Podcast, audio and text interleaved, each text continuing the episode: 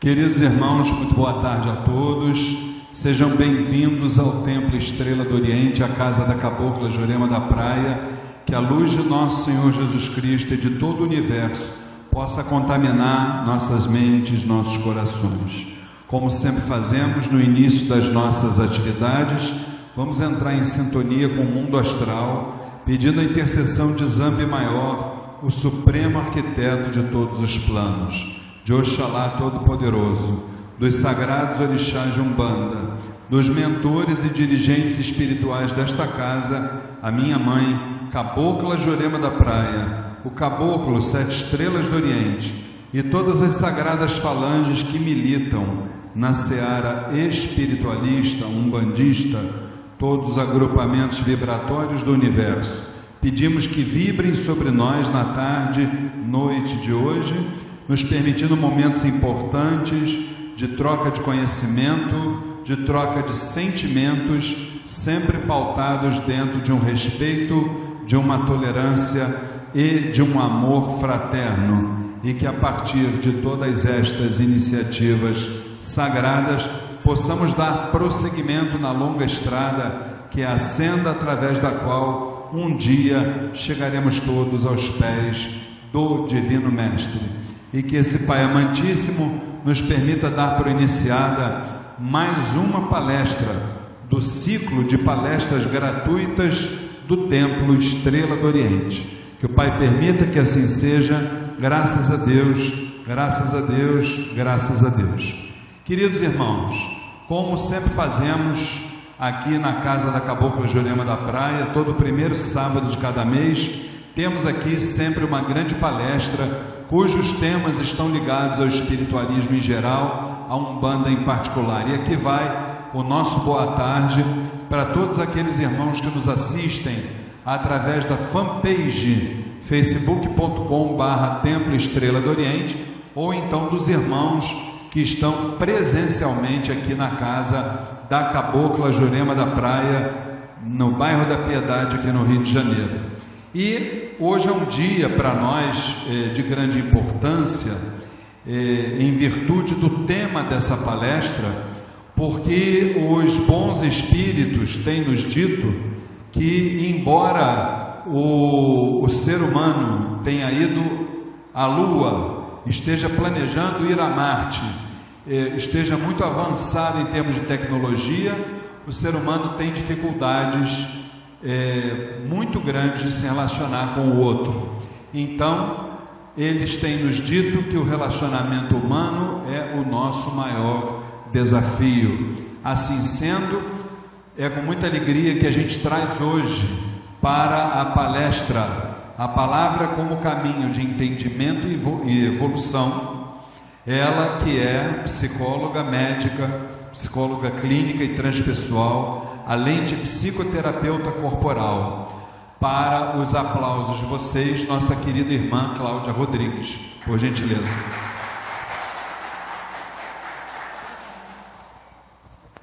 Obrigada, boa tarde. Sejam todos bem-vindos. Eu agradeço. Estou muito feliz, estou conhecendo hoje o Templo Espírita, desculpa, o Templo Estrela do Oriente. Não conhecia, a vibração é muito boa.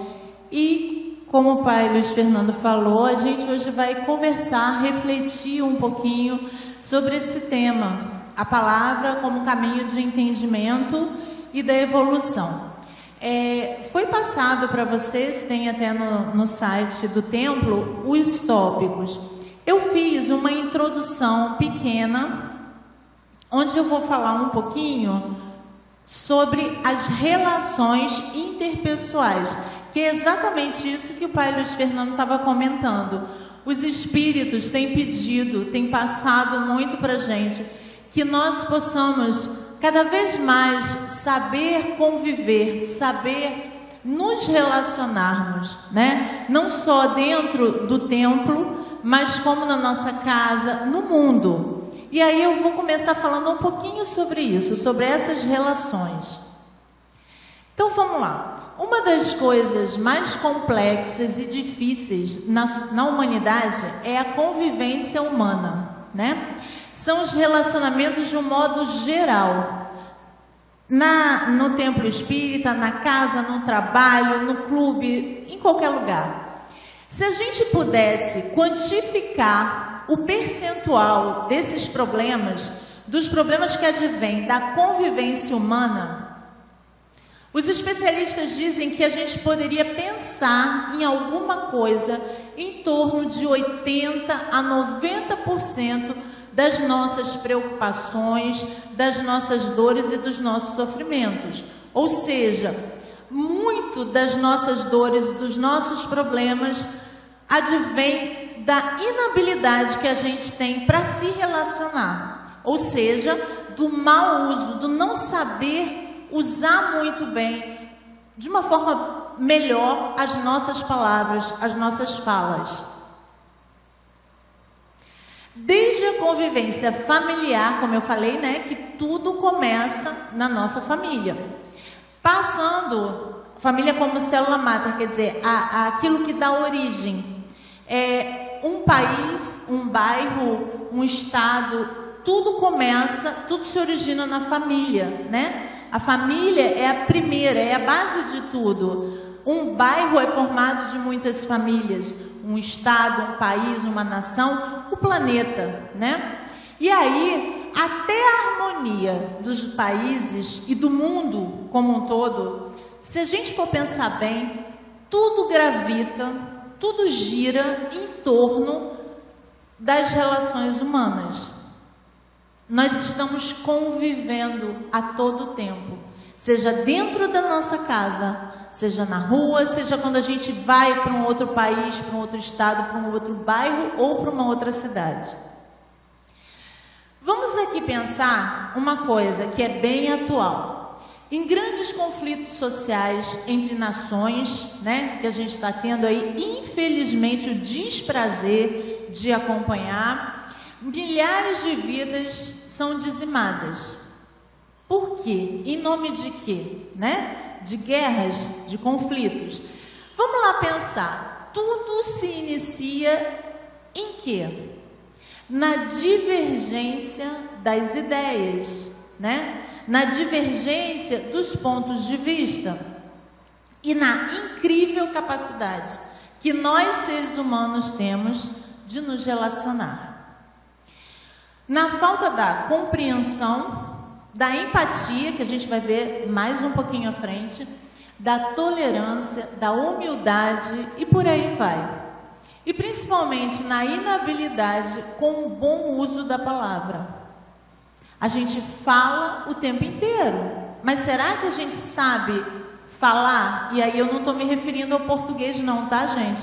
Eu estou me referindo ao uso das palavras. Será que a gente sabe usar as nossas palavras de forma correta? A gente vai ver mais um pouquinho à frente. Jesus, né, nos deixou como um dos seus principais ensinamentos a máxima: ama o teu próximo como a ti mesmo. Por que será que ele nos teria confiado uma tarefa tão difícil? Provavelmente ele já previa o problema sério que seria a nossa convivência, nossa seres humanos, humanidade, né? As nossas relações. De alguma forma, ele já estava imaginando a dificuldade que teríamos, e eu diria que essa dificuldade talvez esteja mais acentuada nesse momento em que a gente está atravessando, não no nosso país somente, mas em toda a humanidade, em todo o planeta. Nós somos seres gregários. O que, que quer dizer isso? A gente nasceu para viver em grupo, né? Juntos. Nós dependemos sempre uns dos outros. Ninguém consegue viver sozinho, afastado de tudo, de todos. Às vezes, no momento de raiva, a gente até fala: ah, não preciso de ninguém, eu vou viver sozinho, não preciso de ninguém. Mas é só um minutinho de raiva e insanidade, porque na verdade a gente precisa do outro o tempo inteiro. A gente se constitui como pessoa, né, através dessa interação, a gente desenvolve a nossa inteligência através do convívio. Como seria viver e ficar afastado de tudo, de todos os seres humanos, viver dentro de uma caverna sem contato com ninguém? Como é que a gente ia aprender a falar? Como é que a gente formaria a nossa visão de mundo, os nossos conceitos? Como é que seria a vida? Vocês já pensaram nisso? Então Deus nos criou para sermos ajudados uns pelos outros. E é através desse contato, dessa interação, é que a gente se desenvolve como pessoa, desenvolve a nossa inteligência e o nosso espírito, né? Porque o principal motivo de estarmos aqui encarnados no planeta é a evolução espiritual. Então, vamos lá. Por que que Deus nos destinou a alguma coisa que a gente não consegue fazer de jeito nenhum. Qual seria o propósito dele? Qual seria a intenção? Por que, que eu digo não conseguimos de jeito nenhum? A gente não consegue de jeito nenhum da forma como ele nos recomendou, né? É até, talvez seja até radical de jeito nenhum, mas é muito difícil a gente se relacionar com base no seu ensinamento, amando ao outro como a nós mesmos. O que, que a gente precisa pensar, aprender para se capacitar a isso? Para nos capacitarmos a relações mais saudáveis, nos capacitarmos a uma evolução espiritual com menos dor, com menos sofrimento e é isso que a gente vai tentar refletir nessa tarde. Então vamos lá, agora sim a gente entra no primeiro tópico da palestra: o uso impecável da palavra e o seu poder criador. A palavra escrita, quando eu falo palavra aqui, eu estou falando escrita e falada, né? Ela tem um poder de criação imenso que talvez a gente nunca tenha parado para pensar e refletir sobre isso. E aí, por que a palavra? Através dela, a gente se expressa. Através dela, a gente expressa o nosso poder criativo, as nossas ideias, os nossos pensamentos, né? A gente se expressa no mundo. Os outros vão saber quem somos muito em função da nossa palavra, dos nossos atitudes, dos nossas atitudes, dos nossos gestos, mas muito em função da nossa palavra. Ela é a principal ferramenta de manifestação de todos nós, espíritos aqui nesse mundo, ainda muito denso e material. Por que, que eu coloquei ainda nesse mundo muito denso e material? Porque a gente sabe, tem conhecimento através dos estudos, que os mundos superiores, né, outros planetas que têm já alguma evolução maior do que nós aqui na Terra, em, em, em, mundos superiores, a comunicação se dá pela telepatia, ou seja, pelo pensamento. Então, não há necessidade da palavra falada e escrita, não é assim? Mas aqui para nós, nós precisamos da palavra.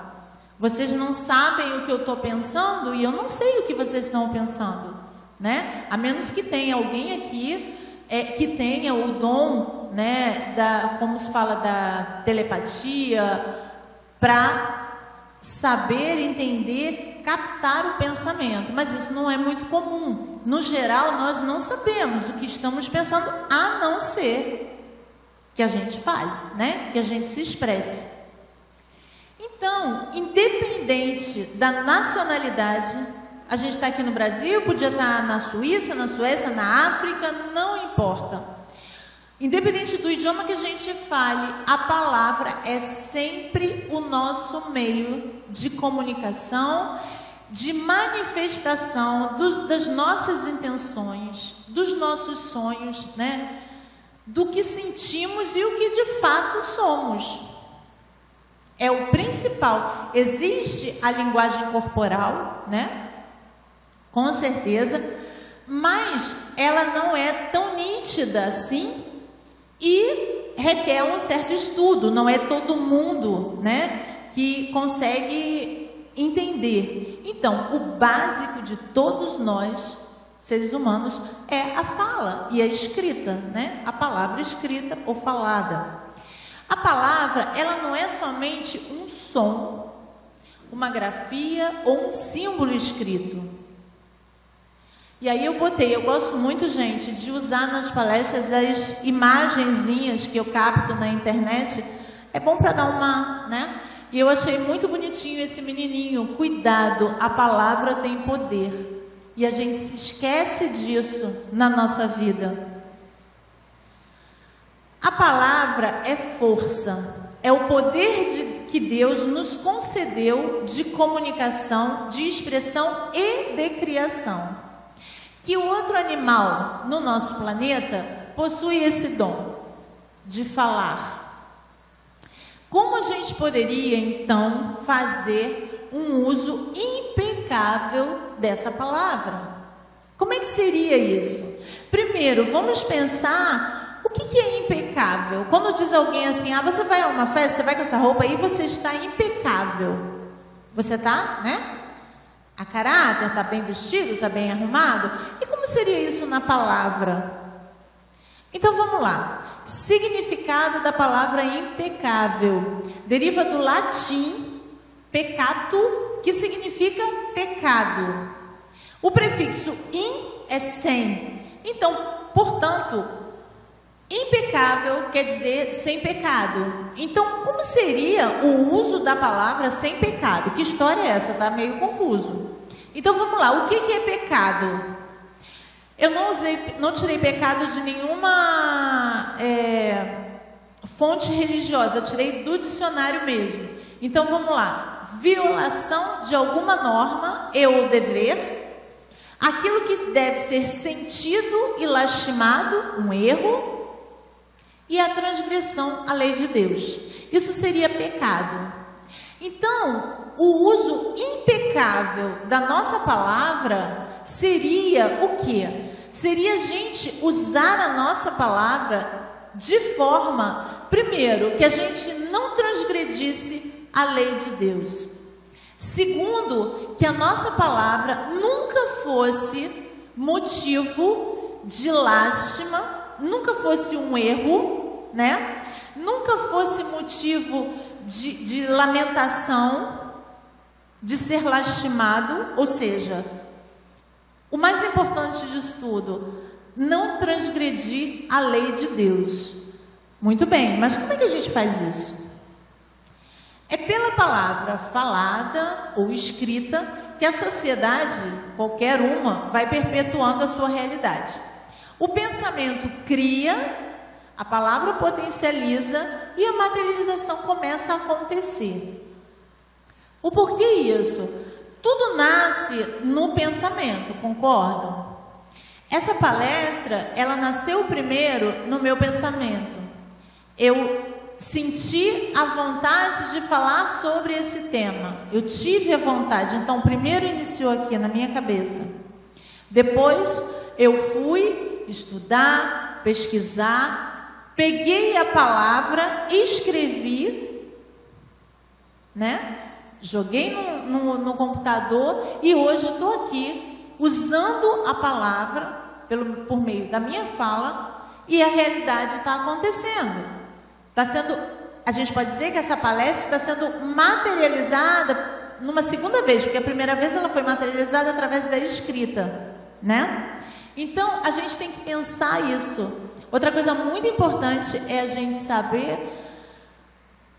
a importância do nosso pensamento. Isso não é na palestra de hoje, mas com certeza eu acredito que já devam ter, né? Muitos palestrantes aqui, inclusive o pai mesmo na casa, a mãe, devem falar muito sobre essa questão.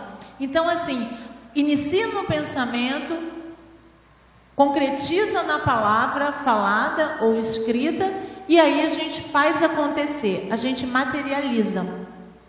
Então vamos lá.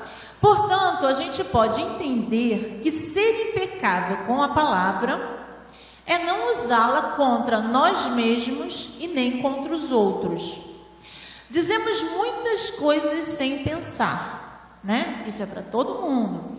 Não percebemos o que dizemos e muito menos as consequências do que a gente diz.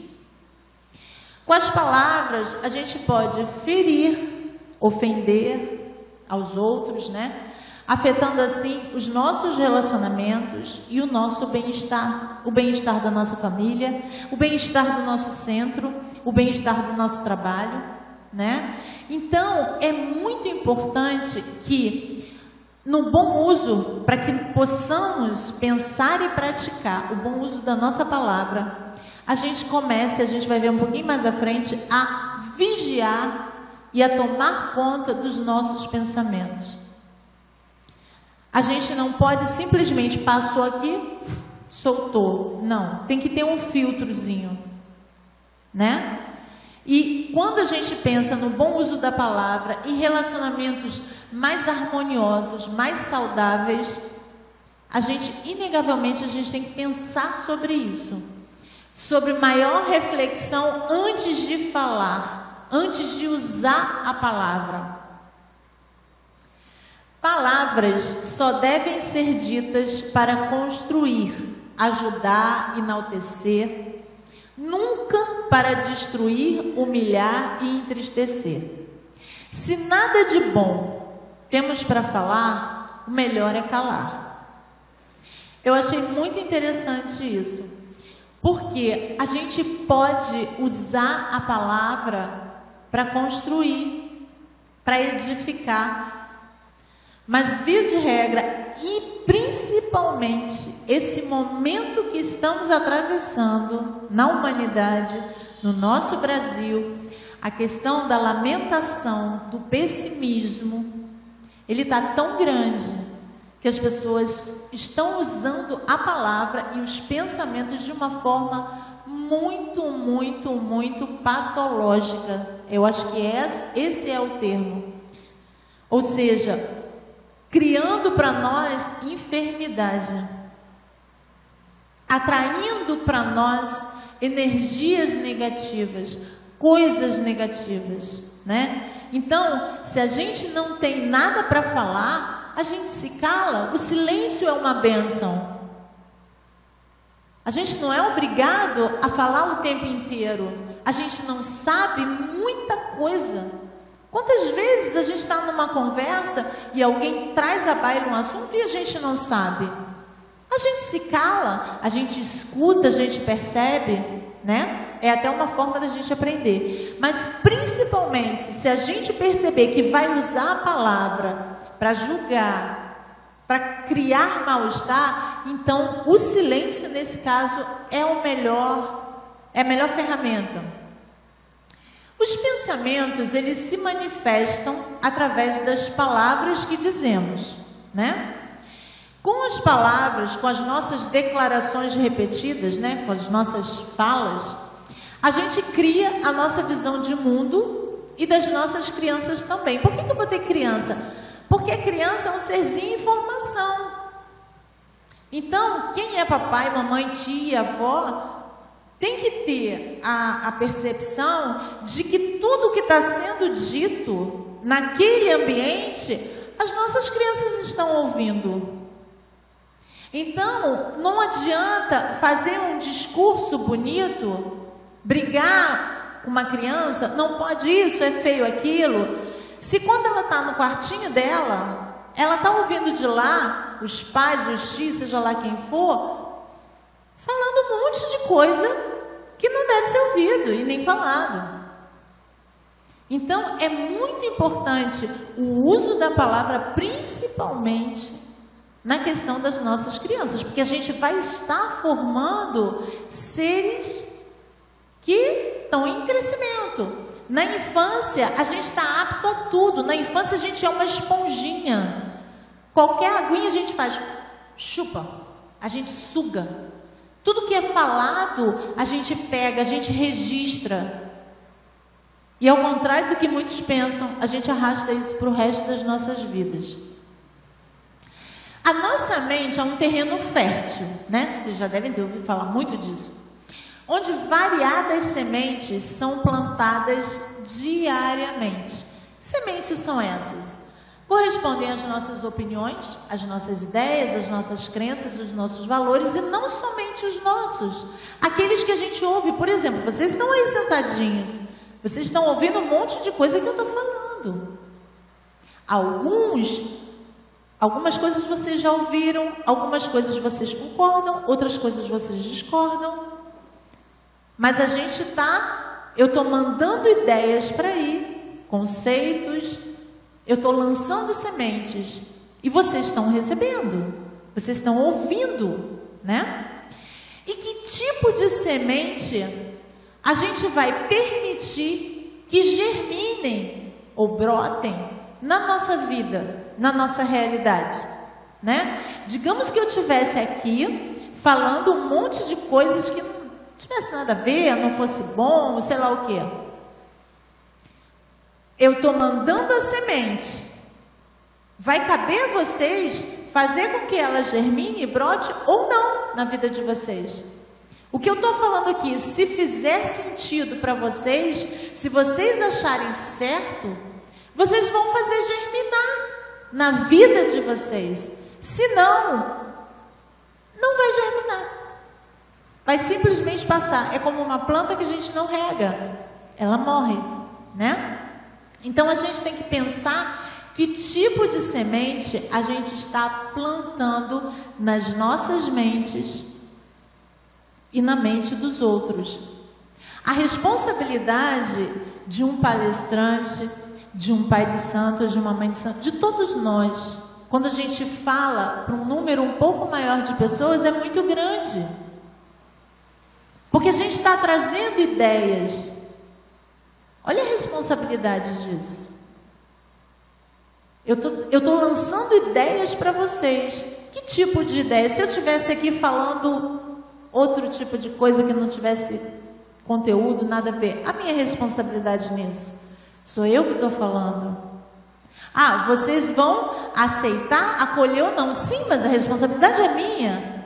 Eu estou falando né? Então a gente tem que pensar quando a gente fala, quando a gente está num grupo de amigos e a gente emite uma opinião, é responsabilidade nossa.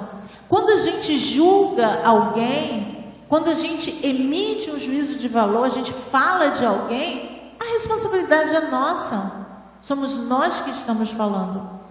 Então vamos lá, que tipo de semente a gente está plantando na psicosfera do nosso planeta? Vocês sabiam, segundo dizem os espíritos, os cientistas, nossa, o nosso planeta, a nossa Terra, ela é azul. Só que ela não está mais azul. Ela está com uma ambiência pesada. Ela está ficando com uma cor escura. A egrégora, a aura do nosso planeta. E por quê? pela soma dos nossos pensamentos, dos nossos sentimentos, das nossas emoções.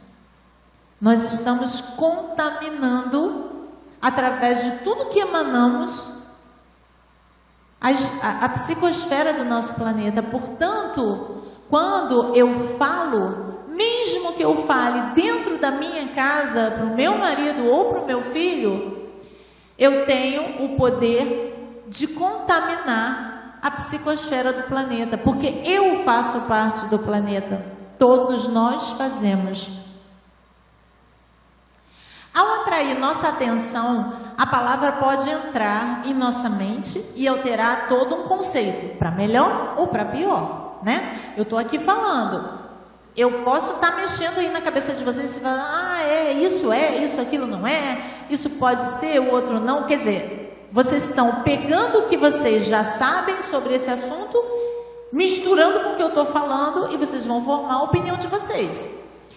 E aí a gente vai pensar, para praticar a impecabilidade da palavra, né? Para ter uma palavra sem pecado, para ter uma palavra de acordo com as leis de Deus, para ter uma palavra que não seja motivo de lástima, de erro, o que, que a gente precisa pensar? Primeiro, sejamos capazes de acreditar no seu real poder. Porque se eu não acredito no poder da palavra, então não dá nem para começar, não é assim? Eu venho para o centro de um bando, mas eu não acredito em nada. Então, a, a primeira condição é acreditar. A gente tem que acreditar naquilo que a gente está se propondo a fazer ou a pensar. Em seguida, que a gente possa empregar a palavra na direção da verdade, do amor e da luz. E da mesma forma, nos tornando mais flexíveis, né? Desculpa, reflexivos antes de falar, vigiando melhor os nossos pensamentos e a nossa palavra. É aquilo que eu falei lá atrás. A gente tem que começar a refletir mais sobre tudo que é aquilo que a gente está falando. Eu costumo dizer que tudo que sai da boca, a palavra que sai da boca, ela não volta. Se eu falei, eu feri, eu magoei, eu alegrei, eu estimulei, mas não tem mais jeito de eu voltar para minha boca. O que pode ser feito depois, a depender do quanto estrago eu fiz, é pedir desculpas. Mas voltar a palavra para dentro não tem como. O que foi dito, foi dito. Né? É que nem aquela tal história, palavras ao vento. Depois que sai, não tem jeito. Então, que a gente possa vigiar, né, os nossos pensamentos e as nossas palavras. Aristóteles dizia que a habilidade necessária para se expressar uma ideia é tão importante quanto a própria ideia. O que, que eu quero dizer com isso? Se eu estivesse aqui, eu estou trazendo ideias que considero boas, né? Mas imaginem que eu estivesse aqui com esse microfone na mão, de uma forma agressiva, é, falando alto, é, gritando de uma forma, me referindo a vocês de uma forma mais violenta. Imaginem o horror que ia ser. A possibilidade, primeiro, de vocês continuarem aí sentados me ouvindo seria muito pouca. Vocês iam começar um alguns muito educadinhos iam permanecer até o final, mas a grande maioria iria sair, né? Assim, e a predisposição de vocês validarem ou pelo menos pensarem no que eu estou falando seria mínima. Por quê? Porque a forma como eu expresso a minha ideia é muito importante.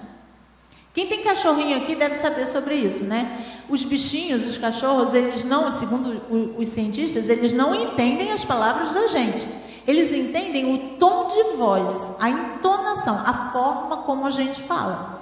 Então, se você fala eu te amo gritando, ele corre e vai para debaixo da, da mesa e fica lá com medo. Se você briga com ele falando, ele vai ficar olhando para você e banando o rabinho. Por quê? Porque ele entende, os bichinhos entendem a entonação da voz. E uma coisa muito interessante, né? Eles sentem a nossa energia. Então, se a gente está brigando, está naquela energia de raiva, eles sentem. Então, é essa, esse pensamento do Aristóteles eu acho muito válido para aquilo que a gente está pensando. Então vamos lá, orar e vigiar. Não é assim que tá? Está na Bíblia, está no Evangelho, é um dos dos manda, mandamentos, não, desculpe, uma das máximas de Jesus para gente, orai e vigiai. E eu acho que isso nunca foi tão necessário quanto atualmente, né? Orai, pedindo inspiração, né? Porque a gente sabe que a gente não consegue fazer nada sozinho, e vigiar. Tem gente que ora muito, ah, mas faz isso, mas faz aquilo, eu preciso disso, preciso daquilo mas não vigia e nem faz a sua parte, né? Faz a sua parte que Jesus fará a parte dele. E quando a gente diz Jesus, a gente engloba os espíritos, os orixás, todos os seres de luz. Então, cabe a nós vigiar as nossas palavras, as nossas atitudes, os nossos pensamentos, né? E orar pedindo sempre que nos fortaleça, que nos ajude a ser sempre um canal de luz. Canal não no sentido de incorporação somente, mas canal, porque quando a gente fala, quando a gente convive, a gente está trocando energia, né? E portanto, de alguma forma, a gente está sendo um canal. Então chegamos lá, segundo ponto, a força da empatia. O que é empatia? Que palavra é essa? Muito muitos já devem ter ouvido e sabem o que é. Habilidade de imaginar-se no lugar da outra pessoa. Compreensão dos sentimentos, desejos, ideias e ações de outrem. Capacidade de interpretar padrões não verbais de comunicação. O principal de tudo, eu vou me deter lá em cima, habilidade de imaginar-se no lugar da outra pessoa. Carl Rogers é um psicólogo, já morreu, norte-americano. Ele foi um dos principais teóricos, falava muito sobre o poder da empatia. Ele dizia o seguinte: quando uma pessoa percebe que foi profundamente ouvida, seus olhos umedecem Acho que em algum sentido real ela chora de alegria. É como se ela estivesse dizendo: graças a Deus, alguém me ouviu, alguém sabe como é ser eu. Isso é empatia. Empatia é ouvir o outro, é estar disponível para ouvir o outro e se colocar no lugar do outro. Porque a gente ouve muito, mais ou menos. A gente ouve o outro, mas a gente ouve sempre, primeiro, julgando. Ah, isso está certo? Ah, aquilo está errado? Ah, eu não faria isso? Ah, eu não faria aquilo? Ah, eu faria isso diferente? E ouve também pensando o que falar para aquela pessoa. Ah, não, mas você deve fazer isso, vai para a direita, vai fazer. Ah, mas isso você não poderia ter feito. A empatia fala de uma atenta, de, desculpa, de uma escuta atenta, sem julgar. É simplesmente ouvir com os ouvidos e com o coração. O coração vai nos permitir entrar no lugar daquela pessoa e imaginar como aquela pessoa deve estar sofrendo com aquilo que ela está nos relatando. Porque às vezes a gente perde tempo no julgamento, na avaliação. Ah, ela está falando isso, ah, mas eu não faria isso. Ah, eu faria daquele jeito, ah, mas ela errou nisso. Até mesmo às vezes para ajudar a pessoa, a gente já está avaliando. E a empatia é o ouvir sem julgamento, sem avaliação. O professor José Roberto Goldin, ele é um, um professor na área de psicologia e ele é coaching também. Ele assinala que a empatia é olhar o outro considerando a possibilidade de uma perspectiva diferente da sua, olhar o outro com o olhar do outro. Minha gente, isso é muito difícil. Porque isso significa dizer que a gente vai ter que sair da nossa janela. Eu costumo dizer que todos nós vemos o mundo de uma janela. Nós temos a nossa janela. O que, que significa a nossa janela? É o que a gente entende por mundo, são os conceitos, o que a gente acha certo, errado, o que a gente gosta, o que a gente não gosta, é a nossa janela. Mas só que cada um de nós tem uma janela.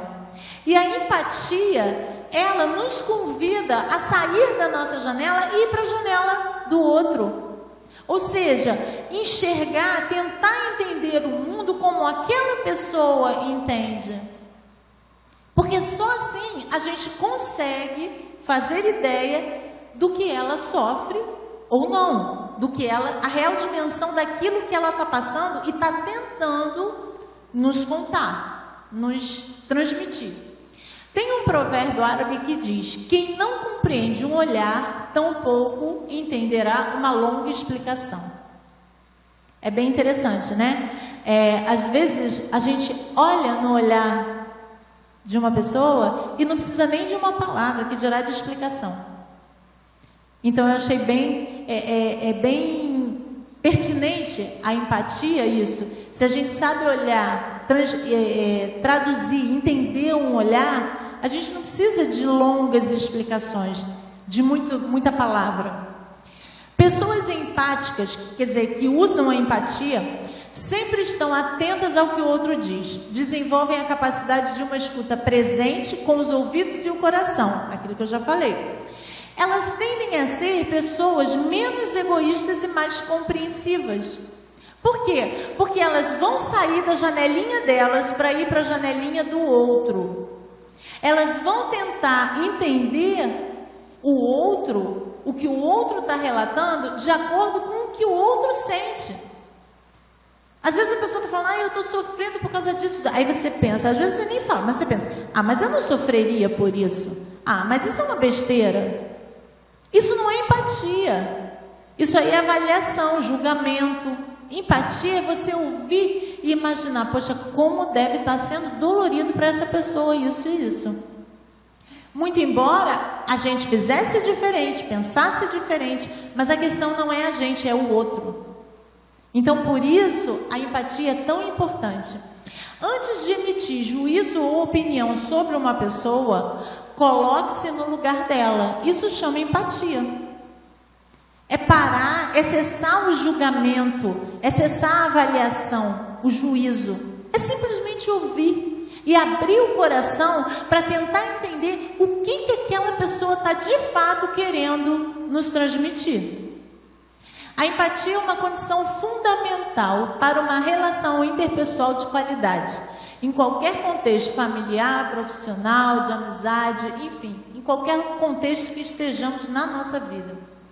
Se buscarmos desenvolver a empatia, estaremos melhorando a qualidade das nossas vidas, dos nossos relacionamentos e também ajudando ao mundo a tornar-se mais pacífico, acolhedor e feliz.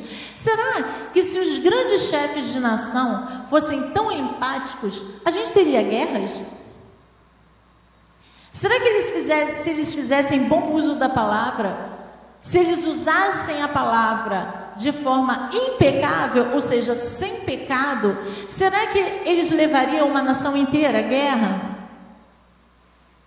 Então, a gente usando a empatia, usando a palavra de forma correta, tudo à nossa volta vai melhorar. A nossa casa vai melhorar, o nosso centro vai melhorar, o nosso lazer vai melhorar o nosso país vai melhorar, porque nós vamos nos, trans... Desculpa, nos transformar em pessoas melhores. A empatia ainda vai mudar o mundo, eu acredito muito nisso. E agora, o último tópico, a magia da palavra. Né? A gente já falou da empatia, então vamos agora para a magia. A palavra é a ferramenta mais poderosa que nós humanos possuímos. É um instrumento da magia. Quando eu falo magia aqui, eu falo magia em termos de mágica também. Porque magia, vamos lá, o que é magia? É manipular determinados elementos para se atingir algum fim. Pode ser bom, pode ser ruim, né? O que é a palavra? É um elemento fundamental. Então, se eu uso, se eu manipulo, se eu articulo de forma saudável, as minhas palavras, eu estou fazendo magia. Magia do bem. Magia do amor, da luz, da compreensão. Eu estou sendo mágico, no sentido bom e lúdico da coisa. Palavras são mágicas. E que a gente possa imaginar essa cartola como sendo o nosso coração e a nossa boca. Que dali só saiam coisas boas, que a gente possa fazer a partir de agora magia mágica com as nossas palavras. Dependendo de como iremos usá-las, as palavras, podemos libertar a nós e aos outros, escravizarmos-nos ou igualmente aos, e igualmente aos outros. Porque a palavra tem um poder libertador. Alguém aqui já ouviu falar em neurolinguística? É uma ciência que usa, né? Ensina a gente a usar corretamente as palavras. A neurociência, a física quântica, ela, elas estão trazendo cada vez mais comprovações do quanto a palavra é importante para a gente, do quanto a gente compromete, edifica ou destrói a nossa realidade com as palavras. E se a gente pode fazer tudo isso com a nossa palavra, a gente faz também com dos outros. Né? Porque tudo que a gente diz, palavras têm alcance. O que eu digo na minha família, eu estou atingindo os meus familiares. O que eu digo dentro da minha casa de Umbanda, eu estou atingindo os meus irmãos. Então tudo tem consequências, é aquilo que eu disse lá, na, lá atrás. Toda palavra tem consequências. O problema é que a gente nunca é levado a pensar sobre a importância disso. Compreendendo o real poder de nossas palavras, podemos ativar o fluxo construtivo e bondoso, ou negativo e destrutivo. É simplesmente uma questão de escolha, como tudo na nossa vida, né? É o bendito livre-arbítrio. Tá aí, a gente usa para o bem ou para o mal. É sempre uma escolha nossa. É simplesmente uma questão de escolha, mas lembrando que a semeadura é livre, mas a colheita é obrigatória. E é isso que a gente às vezes esquece. Eu costumo brincar, eu digo que a gente compra, é, como é que é o nome daquilo? Semente, né?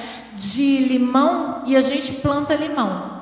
Aí quando o dia amanhece, passado um tempo, a gente quer tomar café, a gente quer, ai, eu tô com uma vontade de comer morango, tomar um suquinho de laranja doce. Cadê? Não tem, eu não plantei, eu plantei limão. Então, gente, o limão é fantástico para a saúde. Eu só estou é, referindo em termos de ser mais doce, mais agradável ao paladar. Então, que a gente possa pensar nisso, né? Se a gente é, plantar coisas boas através das nossas palavras, a gente vai colher coisas boas. Se eu me referir a qualquer um de vocês numa conversa de uma forma gentil, educada, se eu colocar o meu ponto de vista, que não é o de vocês, porque somos diferentes, a gente vai sempre é, ter pontos iguais, mas outros diferentes. Mas se eu souber colocar a minha opinião de uma forma educada, amorosa, gentil,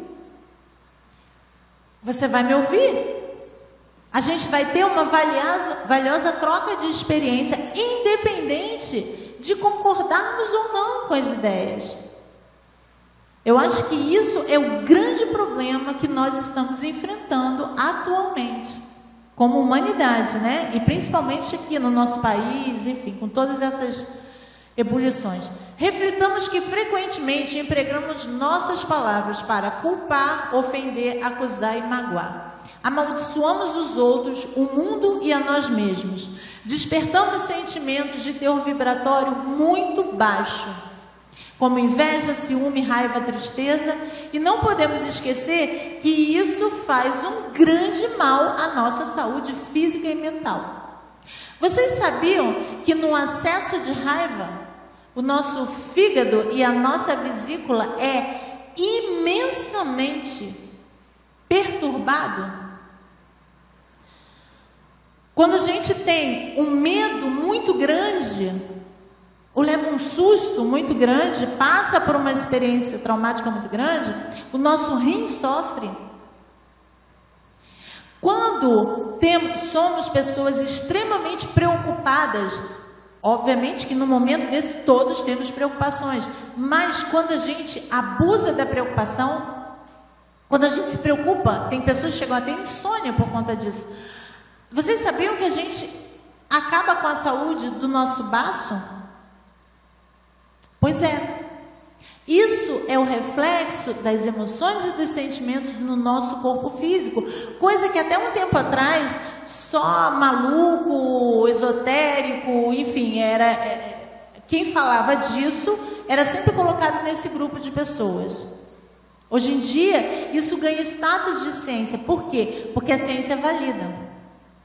Se você for num médico minimamente informado sobre essa área, de uma medicina mais, eles chamam de integrativa, que a gente pode dizer mais holística, eles já sabem disso. Então é importante que a gente pense em tudo isso. Palavras são nossa inesgotável fonte de magia. A gente pode ferir ou curar. Por que não usarmos esse enorme poder que temos para espalharmos coisas boas por esse mundo tão carente de alegria, respeito e amor? Que tal nos aperfeiçoarmos no bom uso da palavra? Temos a incrível capacidade também de incentivar, elogiar, consolar, apaziguar. Mas a gente vem esquecendo disso, porque o mundo está tão violento, o mundo está tão resmungão, né? O mundo está tão vitimizado. Alô? Alô? Alô? Alô? Quando eu falo mundo, eu estou falando de nós, nós seres humanos.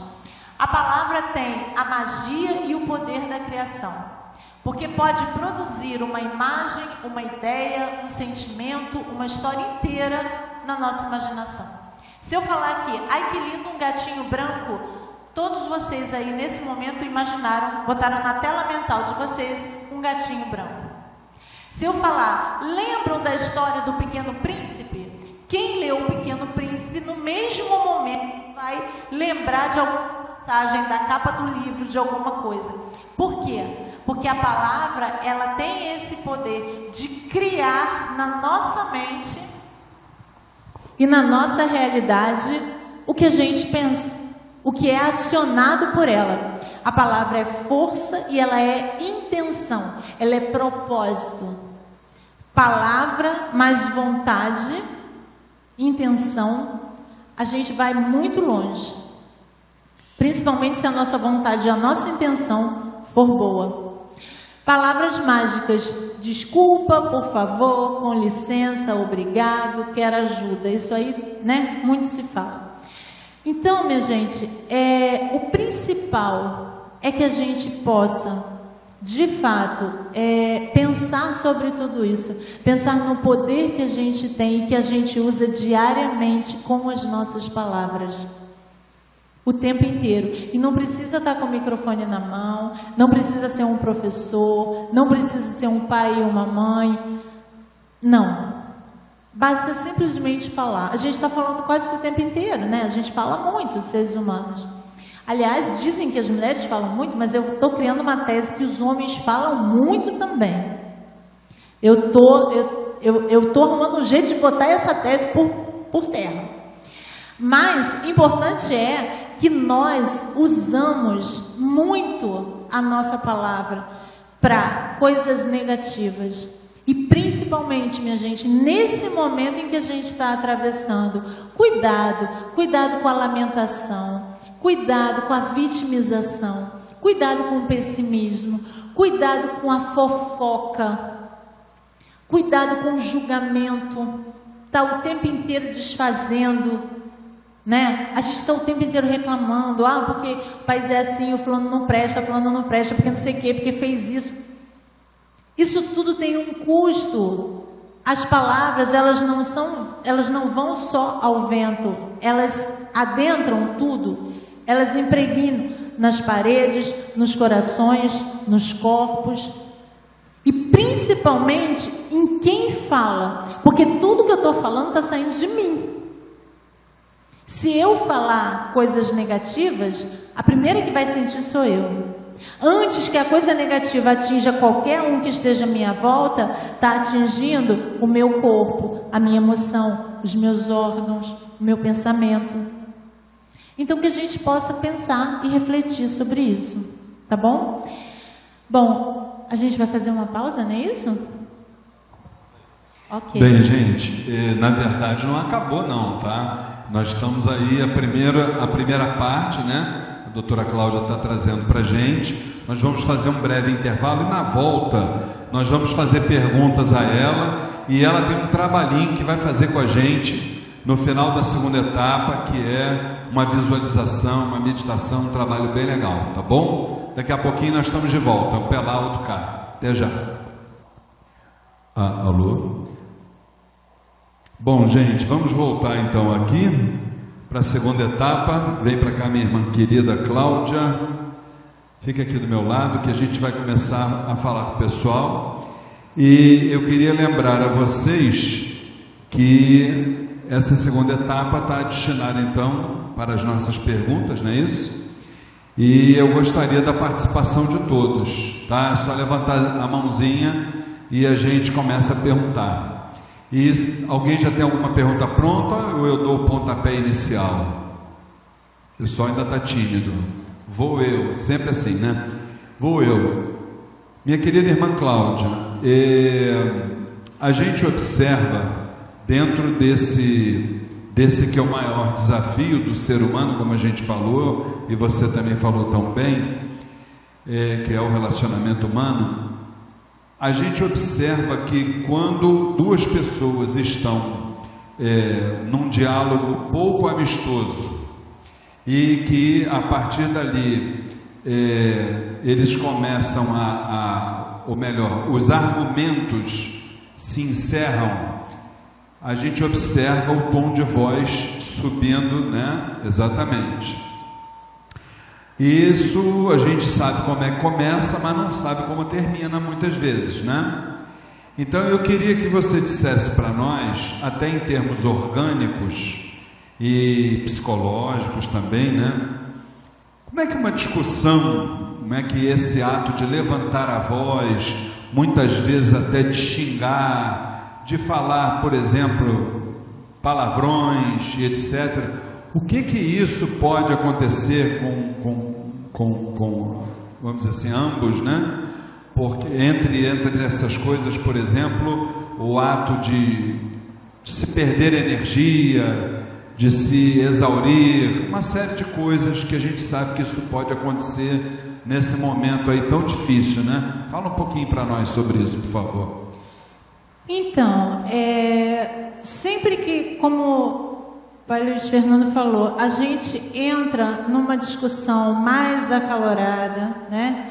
É, xingamento, grito, ele bem falou, né? Quando faltam os argumentos, normalmente o tom de voz tende a ser elevado, né? Tipo, acabou o argumento, então agora eu ganho no grito e na força, não resta mais nada. É, qual é o, o dano disso para a gente? Bom, como eu falei anteriormente, né? Segundo a medicina chinesa, o nosso é, fígado e a nossa vesícula processa as emoções da raiva, né, da cólera. Toda vez que nós ficamos enraivecidos, é, a gente fica com muito ti, que é energia, né, energia vital. Fica muito, é, como é que se diz assim, em ebulição no nosso fígado e na nossa vesícula. E isso nos traz é, danos. Lógico que não é eu ter uma discussão e isso acontecer, mas, por exemplo, a gente sabe que existem pessoas que têm um temperamento mais, né, mais forte, não gostam de ser contrariados, é, brigam, trazem em si uma agressividade maior. Isso, na, na, no constante, né, na frequência, isso vai danificando esses órgãos, vai trazendo problemas para esses órgãos. E não só para esses órgãos, o próprio coração, né? É, o que, que é aquela coisa da frequência cardíaca alterada? Tem um nome para isso, eu vou me lembrar já já. É, isso é muito proveniente das emoções. Essas pessoas que se alteram muito, né? Que se alteram com facilidade, que querem sempre ter razão, que estão sempre alteradas, elas tendem a ter um batimento cardíaco, arritmia, desculpa, tendem a ter um batimento cardíaco mais irregular. E ao longo de um determinado tempo, isso se repetindo com uma certa frequência, a pessoa pode ter, por exemplo, problema de arritmia, que é a frequência irregular do coração, dos batimentos, né? Eu costumo dizer uma coisa bem interessante, né? A gente tem, nós seres humanos, é, uma necessidade muito grande de ter sempre razão. Vocês já pensaram nisso? A gente quer sempre ter razão. A gente sempre tem que ter a última palavra, a gente tem que sempre saber mais do que o outro, e é isso que nos leva frequentemente aos embates, né? às discussões acaloradas, aos desequilíbrios. Isso é, é muito importante saber que o desequilíbrio das emoções ele está geralmente associado ao desequilíbrio energético principalmente a perda de energia. Muito bem, já, já surgiu aqui a primeira, a primeira pergunta aqui do nosso é, Marcelo Lima. Boa tarde. Boa tarde. Tá? tá? Pegando um gancho sobre o que o Luiz perguntou, existem pessoas que são agressivas nas palavras em diversos momentos. Só que após essa agressão de palavras, essa forma dura de falar, elas quase que automaticamente e choram e pedem desculpas. Isso está ligado a um perfil psicológico ou uma atitude interna da própria pessoa? É, vamos ver se eu vou conseguir é, responder o que você tem em mente. Normalmente, é, a atitude interna da gente responde pelo que a gente chama de perfil, né, psicológico, personalidade, a forma como a gente é, como a gente se conduz no mundo internamente, as nossas emoções, as nossas ações, isso vai responder sobre, vai formar o nosso perfil, digamos assim, né, psicológico, a nossa personalidade. Isso que você está falando, isso faz muito, é, entra muito no perfil das pessoas é, impulsivas, Aquelas pessoas que não, não refletem muito, falam simplesmente, elas são muito mais dominadas pelas emoções do que propriamente pela reflexão. Lógico que ninguém é reflexivo o tempo inteiro, tá bom, gente? Mas esse tipo de, de pessoa, pelo que eu entendi, que você está querendo dizer, são essas pessoas são muito impulsivas. Elas agem sempre no calor da emoção. Tipo, eu falei alguma coisa para você, não precisa ser ofensa, alguma coisa que você não compreendeu ou você entendeu mal. Imediatamente você vai me agredir com palavras, né? Que foi o que você falou. E aí, passado algum tempo, existem pessoas que vão se arrepender. Aí choram, pedem desculpas, se lamentam. Mas é o que a gente diz: ninguém vive de desculpas né? Quando a gente deixar esse corpo físico e for para um outro grau, para um outro mundo, né? A gente não vai poder pedir desculpas só. A gente vai ter que apresentar melhoras, né? Olha, eu, eu, eu vim à Terra, eu passei 80 anos na Terra, eu fui só para pedir desculpas. Gente, não dá. É lógico que a gente pede desculpas porque o erro, ele é da condição humana. Nós erramos. E Deus sabe disso. Mas a gente não pode, né, efetivamente toda hora ficar magoando, ficar ferindo e pedindo desculpas. Eu não sei se eu te respondi. Vamos lá, a gente já vai chegar uh, a pergunta aqui da nossa irmã Aline, por favor. Boa tarde. Boa tarde. Essa pergunta sobre uma pessoa como essa que o irmão Marcelo falou, como a gente deve reagir com essa pessoa? Então, não é uma receita de bolo, né? Mas vamos lá, não é fácil. Isso eu já te adianto, né? É, nem sempre esse perfil de pessoas a gente pode rotular, é, é, englobar no perfil de pessoas difíceis. Não sei se vocês já ouviram falar nisso, né? Hoje em dia se fala muito, ah, tem um grupo de pessoas difíceis, ah, fulano é difícil. Normalmente são essas pessoas mais explosivas que é, refletem pouco, são guiadas muito mais pela impulsividade do que pela emoção. É sempre uma tarefa árdua, minha irmã, entende? Porque essas pessoas, elas o tempo inteiro, ela nos convida ao duelo. Eu costumo dizer que tem pessoas que têm a capacidade de extrair de nós o que a gente tem de pior. Porque todos nós temos o bom e o mal, o positivo e o negativo, né? Então, assim, é uma arte, não é fácil. É muita empatia, né? É muita reflexão. É você, se você já sabe que você vai falar, vai estar com uma pessoa assim, você já tem que se preparar previamente. Como? Bom, eu vou ouvir, é, eu vou tentar ou não entrar em conflito, ou vou é, é, relativizar o que vai ser dito, porque você já sabe que provavelmente, se você falar o que você pensa, vai vir chumbo grosso. Então a gente tem que segurar. Não é fácil, mas eu te digo que é muito importante não só para a pessoa, mas principalmente para você. Você vai exercitar a tua paciência. Mais uma pergunta aqui. É, nosso irmão também com o nome é Marcelo. Oi, Marcelo.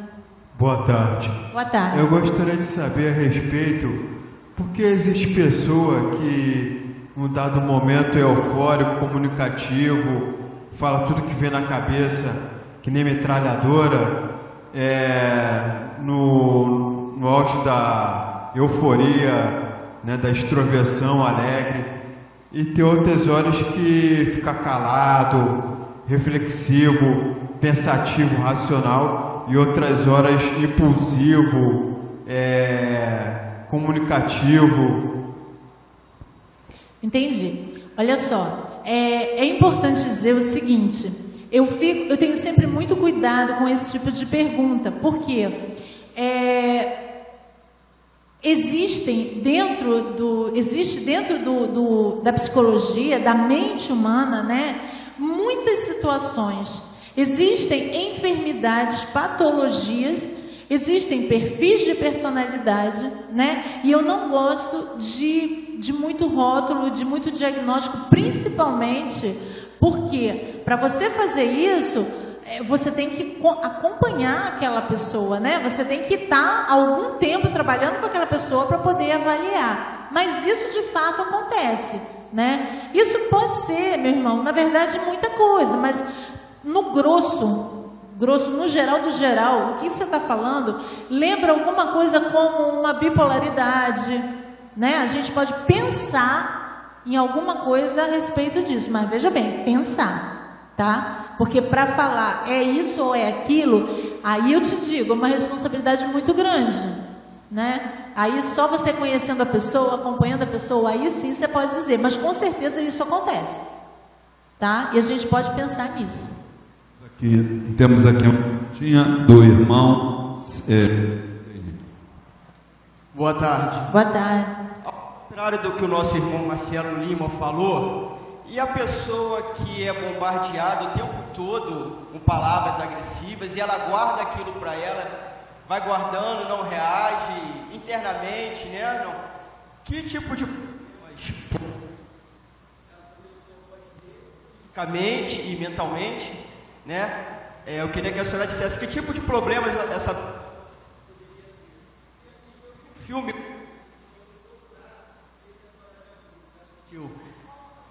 O Procurado, o nome não, do filme. Não, não. esse rapaz era exatamente. Ele era oprimido o tempo todo, só que aí ele foi estimulado a, a, a, ter uma outra atitude, só que de uma forma totalmente violenta. E o filme é bastante interessante. Então a pergunta é essa: o que, que poderia ocasionar fisicamente para essa pessoa que está o tempo todo oprimida com palavras e está sempre ali e não reage a nada? ela está ela tá sendo oprimida, quer dizer, ela guarda, né? Ela não consegue expressar de nenhuma forma. Então, é, na, na, na contraparte física, no corpo, esse coração, né, o órgão, o coração, ele vai ser extremamente afetado, né? Isso é, é, é, é não tem como. Existe uma síndrome, é, chama-se síndrome do coração partido. Quando a gente fala isso, a gente imagina que é alguém que deixou alguém, né, um relacionamento amoroso, mas não é. É de fato uma doença cardíaca, é, é rara, não é muito comum, mas ela se dá muito por conta disso, de emoções, de coisas que a pessoa vai reprimindo, né? E chega um, de, um dado momento isso pode acontecer, é uma, é um problema bastante grave até, não muito comum. Um outro órgão que sente muito isso é o pulmão. O pulmão, ele metaboliza a tristeza, a melancolia. Então, uma pessoa que tende a guardar, né, e a ficar remoendo essas emoções, ela está maltratando, ela está bombardeando, como você mesmo falou, o, o pulmão, né? E eu costumo dizer uma coisa, é, em termos de doença mental, psicológica, há um grande problema para esse tipo de pessoa é a depressão. Eu costumo dizer que é, são, eu brinco que são pessoas cofrinho. Por que pessoas cofrinho? São aquelas pessoas que vai depositando, só, só entra coisa e não sai nunca nada. E um dia esse cofrinho arrebenta né? Quer dizer, ela vai, ela, ela não consegue expressar de nenhuma forma tudo aquilo que ela recebe, né? Um determinado momento, aquilo ali vai romper e rompe no corpo físico através de uma lesão, possivelmente nesses órgãos, ou através de uma depressão, né? É, é muito comum nesse tipo de pessoa que isso pode acontecer. Pergunta da nossa mãe espiritual, Flávia Barros. Então, minha pergunta é mais ou menos parecida com a do nosso irmão Sid Clay. Só que é o seguinte, a, até que ponto a pessoa é saudável, né? Uma pessoa que é explosiva, tá? Ela, por querer se melhorar, por querer estar tá, é, se policiando nas suas ações, a que ponto é saudável ela se manter um silêncio totalmente comportamento dela? Por exemplo, aquela pessoa que tem, sabe que existe alguém que te tira do sério até pelo telefone, né? Aquela pessoa que tem esse poder de transformar qualquer energia. E você fica naquela assim: eu não vou me estressar, eu não vou me estressar. Só que você não quer botar para fora aquilo que você sente vontade de falar, por respeito muitas vezes, ou para você, né? Um caminho de evolução, né? Mas até que ponto é saudável também você não se permitir colocar para fora da sua Entendeu? Então, é, simplesmente guardar, como você falou, não é saudável, evidente, né? Eu costumo dizer que essas pessoas, é, algumas pessoas como ele falou, né, que falam tudo, algumas pessoas é, pedem de nós limite, que seria no caso a contraposição, ouvir o outro com o que você tem a dizer. Né? Essas pessoas elas precisam desenvolver o hábito de ouvir alguma coisa que não está de acordo com o que ela pensa. Que no caso, se eu entendi, seria você expressar a sua opinião, né? Olha, eu vou dizer de novo, não é fácil. É um aprendizado para você, para gente que tem que conviver com essa pessoa, para a pessoa também, né? Mas é, de fato, você só engolir não te faz bem. O ideal é que você tente é, expressar o que você pensa de um modo mais gentil e menos agressivo possível. E sabendo, né, é, já imaginando que vai vir chumbo do outro lado e já se preparar para isso, né? É, eu costumo dizer que a gente se contrapor, a gente mostrar a ideia diferente, o pensamento diferente, é uma arte. Né? Principalmente quando você tem do outro lado uma pessoa assim, né? É, é muito complicado. Temos a pergunta agora da nossa irmã. Boa tarde. Boa tarde. É, a senhora falou sobre empatia, sobre ouvir com o coração e sobre fofoca. Quando um amigo seu te procura para falar com você sobre outra pessoa que está fazendo ele sofrer muito, uhum. mas na verdade a pessoa é, já sofreu também a mesma situação. É uma fofoca, não deixa de ser, porque está te procurando para te contar o que aquela pessoa, o que aquela pessoa está fazendo com ela. No, no caso de quem está ouvindo, qual seria a melhor forma de ouvir com o coração sem entrar na fofoca? Simplesmente ouvir. Simplesmente ouvir. Simplesmente ouvir.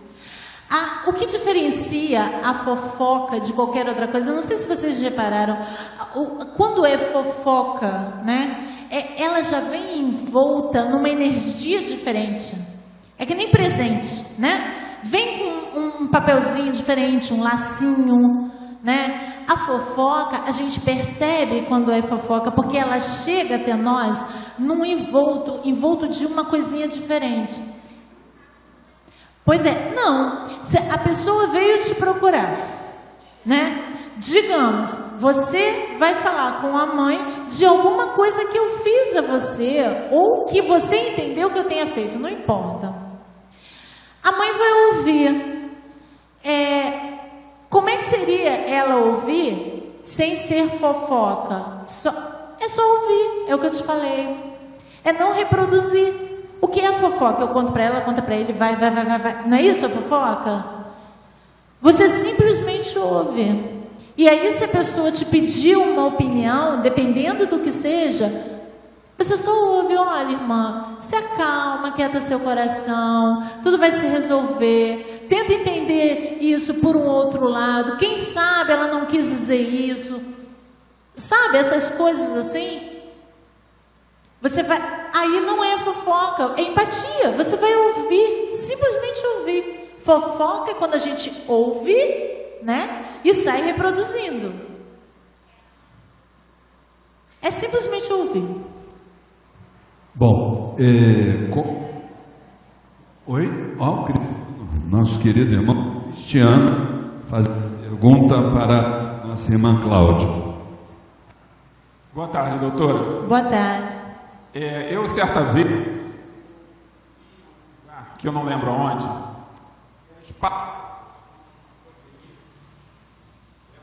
recepcionar nossa mente na forma para dizer sobre isso. É, eu falei, teve um slide da palestra, não me engano, foi quase o último, que eu falei sobre isso. As palavras, elas tendem a entrar na nossa mente, serem recebidas como imagem. É aquilo que eu falei. Se eu falo agora, que lindo gato preto, que lindo gato branco, vocês imediatamente, se já viram, evidente, né? Se eu falo aqui, sei lá, do interior de uma nave espacial, provavelmente a gente não vai conseguir, mas um gato, imediatamente vocês vão é, vai plasmar, vai trazer à mente de vocês a imagem do gato. Se eu conto uma história, na mesma hora, se você viu, né? Se você ouviu, se você leu a história, ou seja, se você tem esse arquivo de memória guardadinho na sua mente, a palavra ela traz, ela, ela, digamos assim, ela é o gatilho para a imagem. Não sei se é isso, é isso? Ah, alô? Alô? É, é porque eu estava ouvindo os irmãos falando e me parece que muitas das vezes que algum sentimento nasce é porque é criado a partir daquilo que recebeu na forma de palavras uma imagem associada àquilo, que pode ser uma imagem distorcida sobre o fato. E aí pode gerar um outro tipo de emoção. Tá, essa imagem aí a que você está se referindo, talvez seja a interpretação do que foi dito, né? Seria mais isso. Pois é, aí é aquilo que eu te falo, é a janelinha. A gente interpreta o mundo, o outro, o que nos é dito através da nossa janela. O que, que é isso? Através de tudo que a gente tem gravado Desde que a gente nasceu, numa coisinha que a gente chama de inconsciente e consciente. Consciente é a nossa memória, é agora, né? Aqui. Inconsciente é tudo que a gente vive e fica lá guardado, a gente nem lembra mais. Aconteceu em criança, enfim. Então, é, é a, aí nesse caso seria a interpretação, né? Que a gente dá aquilo que nos acontece. Por exemplo, a mãe pode falar alguma coisa, eu entender de uma forma e você entender de outra. São interpretações diferentes, né? Agora, lógico que o conteúdo do que ela diga, mais a forma como ela diga, isso vai influenciar com certeza na imagem, ou seja, na interpretação que nós dois teremos do que ela falou. O como nós dez minutinhos para uns dez minutinhos para a visualização que a, a nossa querida irmã Cláudia vai fazer. Eu queria finalizar com uma, uma colocação que os espíritos amigos nos dizem sobre essa questão dos relacionamentos. Eles eles desenvolvem um, um pensamento a partir do seguinte: ela, eles dizem, olha, vocês não são isso que está aqui, vocês estão encarnados, mas vocês foram, vocês são e serão sempre espíritos milenários. A partir daí, continuam desenvolvendo o pensamento. Vocês tiveram como são espíritos milenares, vocês tiveram milhares de vidas. Nessas milhares de vidas, vocês tiveram ali laços energéticos naturais e laços energéticos antinaturais. Essas duas realidades determinaram em vocês o que se conhece como idade na matéria e o que se conhece como idade espiritual, que é uma coisa diferente da outra.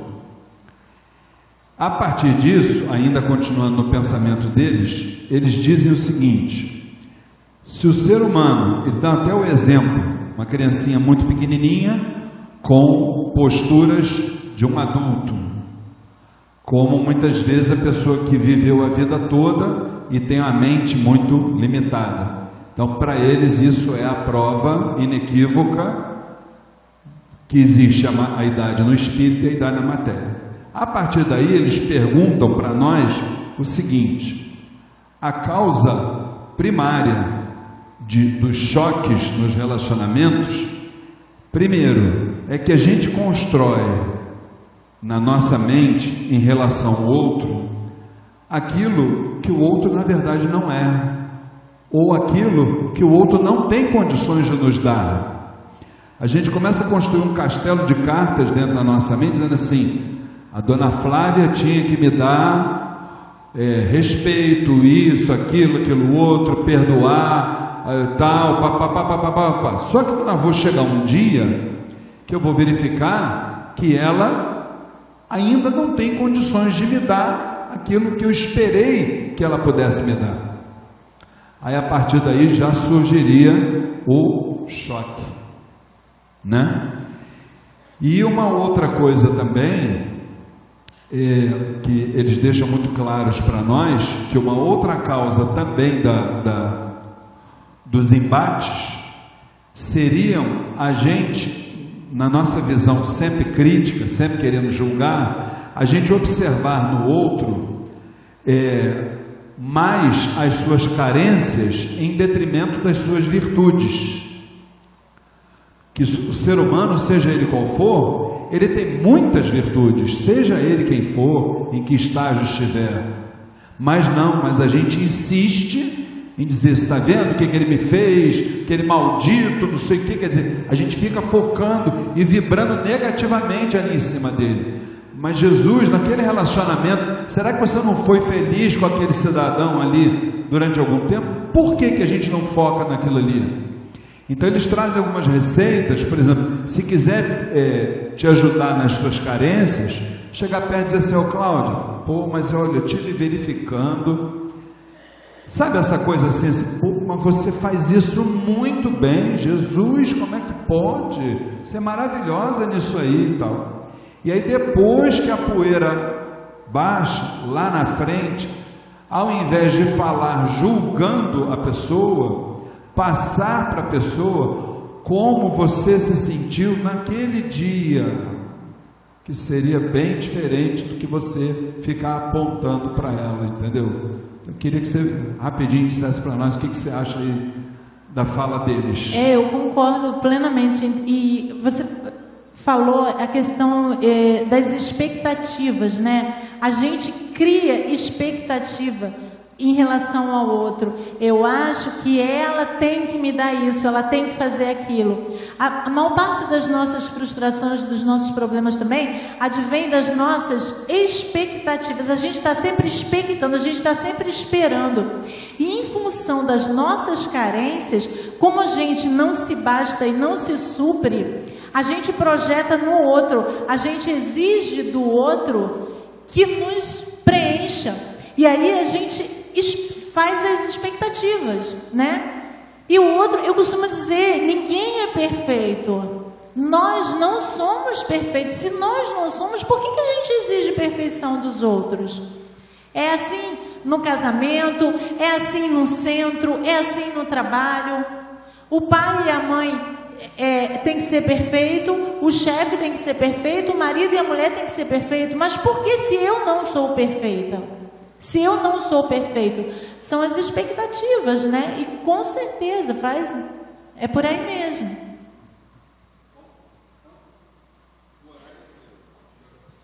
É, eu, eu trouxe para vocês, é um trabalho que eu sempre eu, eu uso muito na, no consultório e em palestras também, que a gente chama de é, visualização criativa, imaginação, cada um tem um nome. Eu vou pedir a vocês que nesse momento se sentem aí o mais confortável, dá aquela ajeitadinha assim na cadeira para ficar mais confortável. A gente vai fazer, eu pedir permissão já lá da minha casa, né? Ao povo do Oriente, que é uma falange que eu tenho verdadeira adoração e respeito, para fazer essa visualização hoje é baseado neles, né? Quer dizer, levar vocês na imaginação para essa visualização.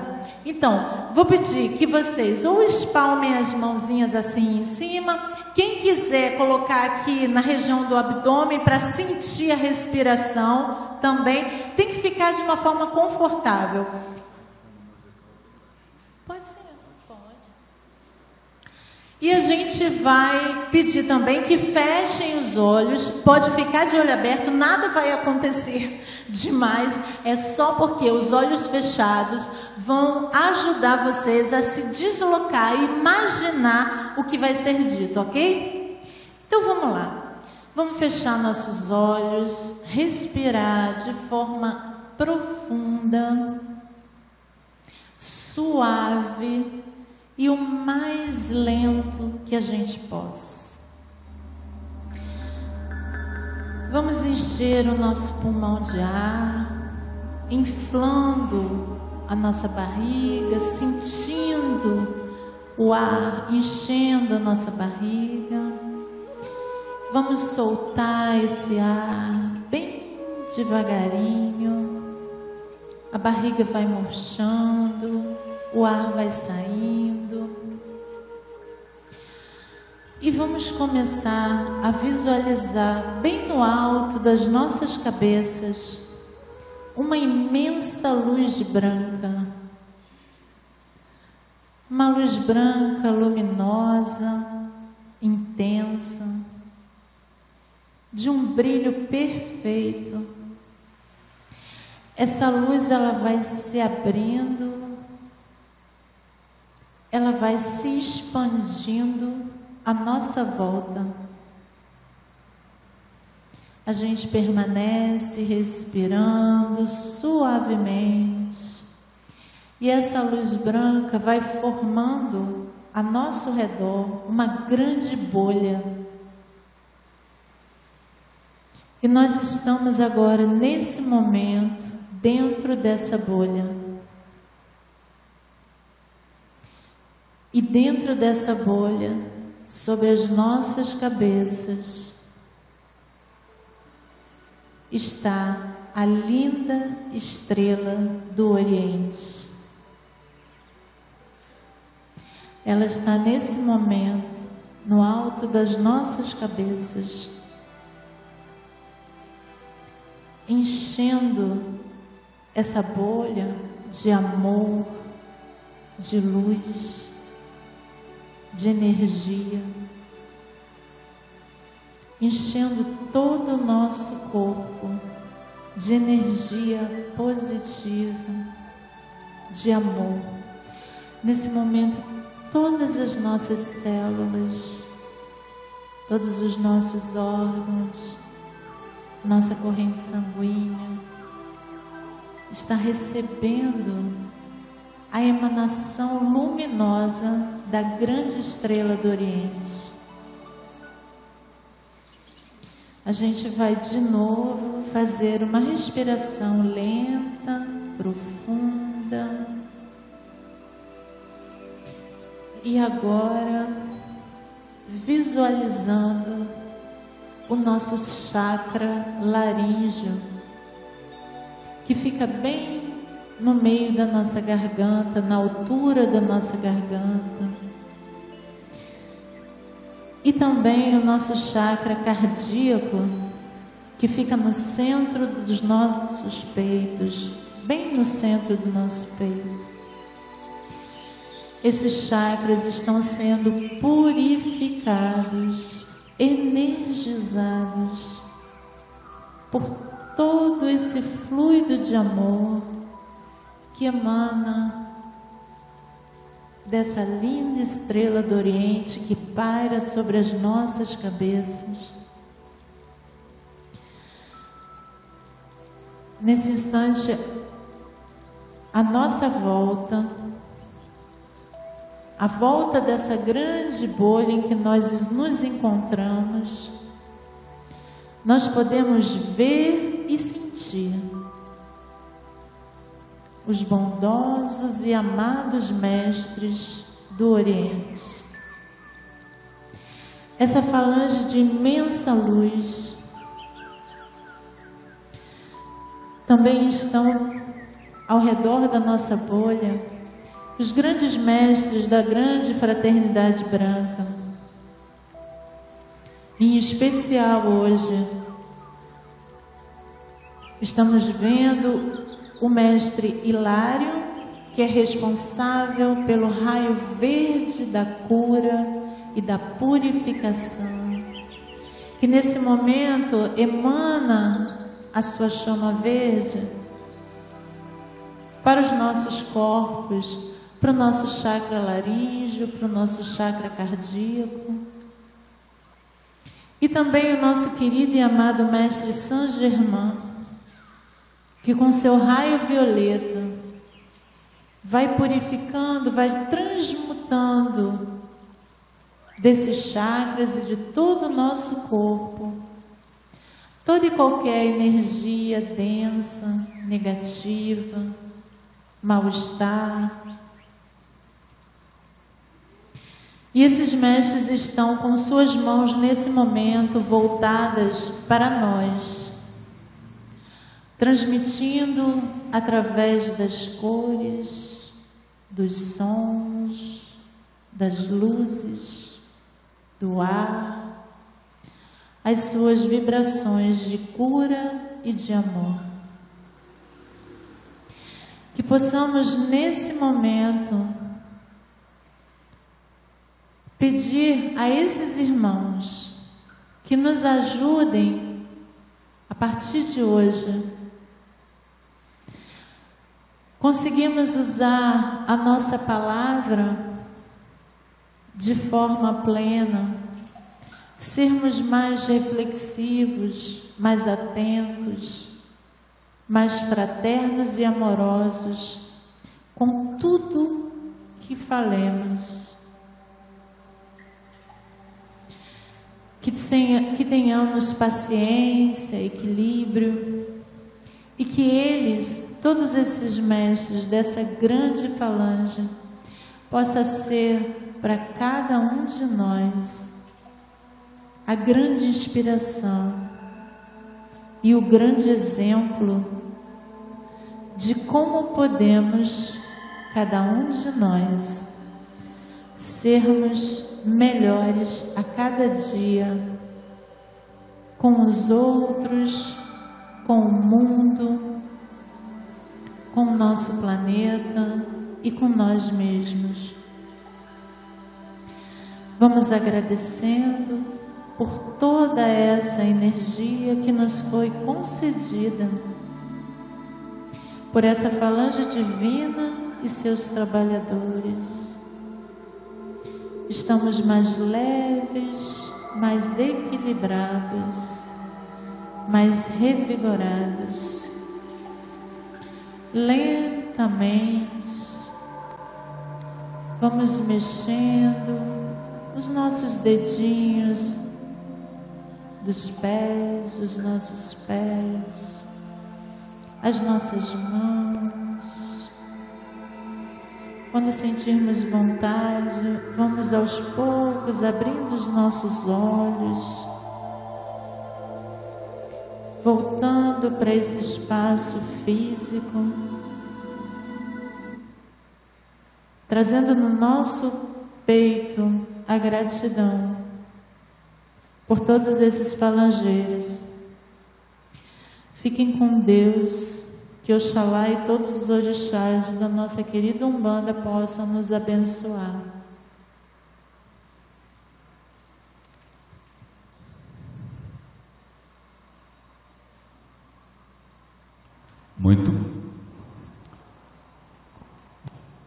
Alô. Bem, antes de mais nada, esse trabalho maravilhoso da nossa irmã Cláudia merece os nossos aplausos, né, gente? Por favor, né?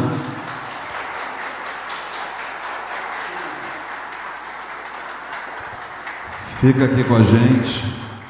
Isso. E agora com vocês, nossa querida mãe espiritual, nossa querida dirigente, mãe Flávia Barros, que também merece os aplausos, não merece?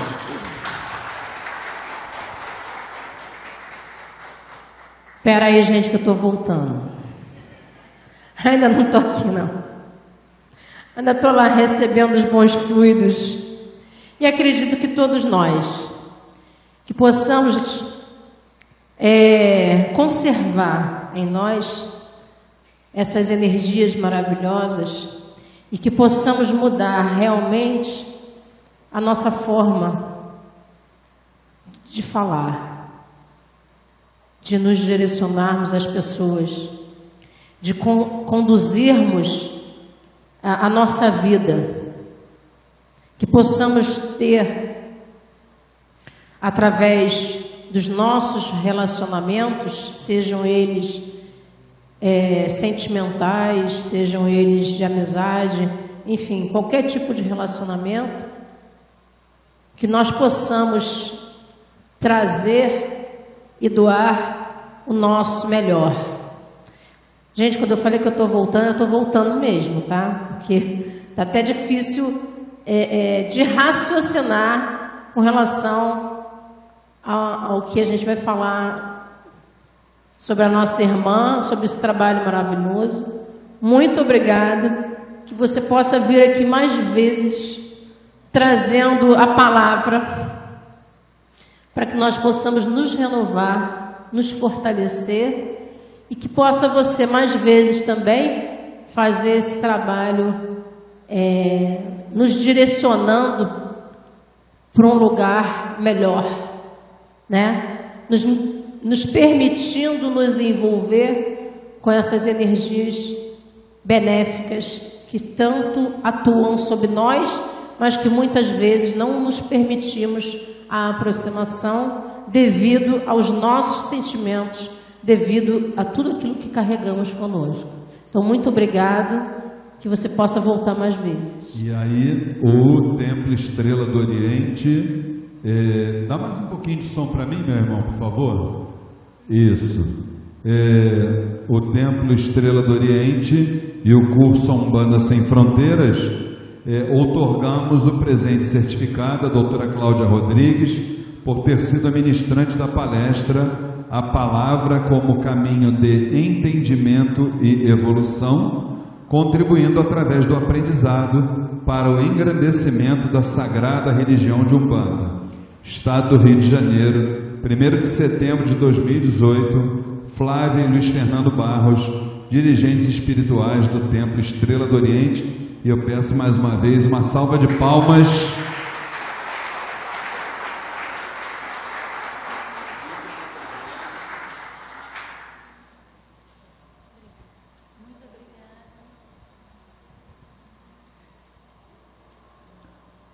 Antes da nossa fazer, como a gente sempre faz né, no fechamento do trabalho, a prece de, de ensinamento, eu lembrar aos irmãos que todo primeiro sábado de cada mês, o Templo Estrela do Oriente traz sempre uma grande palestra cujos temas envolvem o espiritualismo em geral, a Umbanda particular.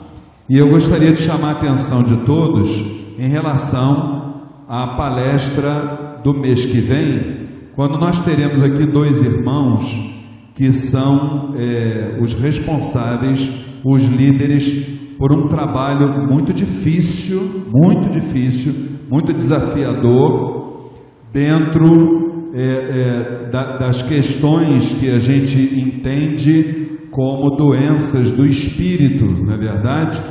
Então, nós vamos estar trazendo aqui o seu Valcir e a, e a madrasta, que é o pai, e a madrasta do Gabriel também, quando nós vamos, nosso irmão Gabriel, quando nós estaremos falando sobre o autismo, né? Então o tema da palestra será vamos discutir sobre o autismo. Então nós vamos trazer não só a visão médica como e, e psicológica, né? Como também a visão espiritualista sobre essa questão. Não percam, primeiro sábado de outubro, é, primeiro sábado de outubro com certeza é dia 7, né?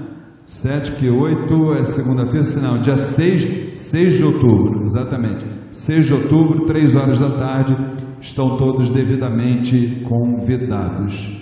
E aí nossa irmã faz a prece de fechamento, mãe, por favor, por favor. Eu queria só agradecer a todos vocês, a essa casa, a mãe Flávia, pai Luiz Fernando, pela oportunidade, por tudo, pelo carinho, pela atenção. E quero já pedir desculpas a vocês por uma casa me emocionar que eu já estou emocionada. Então, que a gente possa fechar os nossos olhos, elevar os nossos corações a Deus, agradecendo por mais essa oportunidade de estarmos juntos numa casa de tanta luz, de tanta harmonia, pedindo permissão e agradecendo a cúpula espiritual dessa casa ao nosso querido Pai Ogum, a todos os orixás da nossa divina Umbanda, que cada um deles possa nos dar o aprendizado para a nossa vida, para esse nosso momento, para essa nossa existência.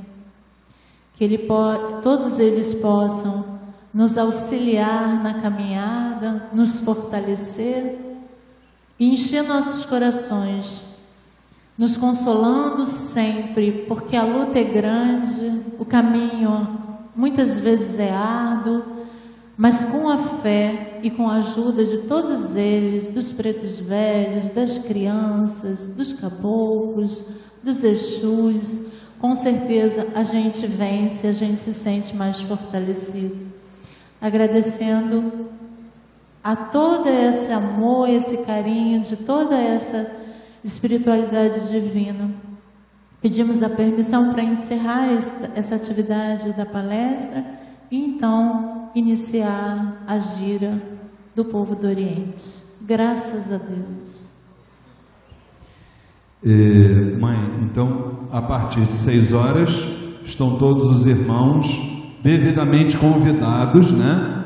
A partir de 18 horas, 6 horas da tarde, convidados a estarem aqui conosco para a sessão de tratamento espiritual com o povo do Oriente, tá certo? Eles, do alto da grandeza de suas vibrações, possam sempre nos abençoar, nos guiar na jornada. Como costumo fazer, é, vamos ao hino do Templo Estrela do Oriente. Todos de pé, por favor. Olha a estrela do Oriente